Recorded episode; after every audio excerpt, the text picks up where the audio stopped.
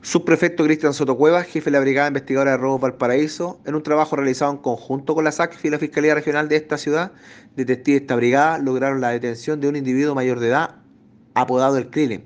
quien en compañía de otros sujetos habría participado en diversos delitos ocurridos en el mes de diciembre del año pasado, quienes intimidaban a las víctimas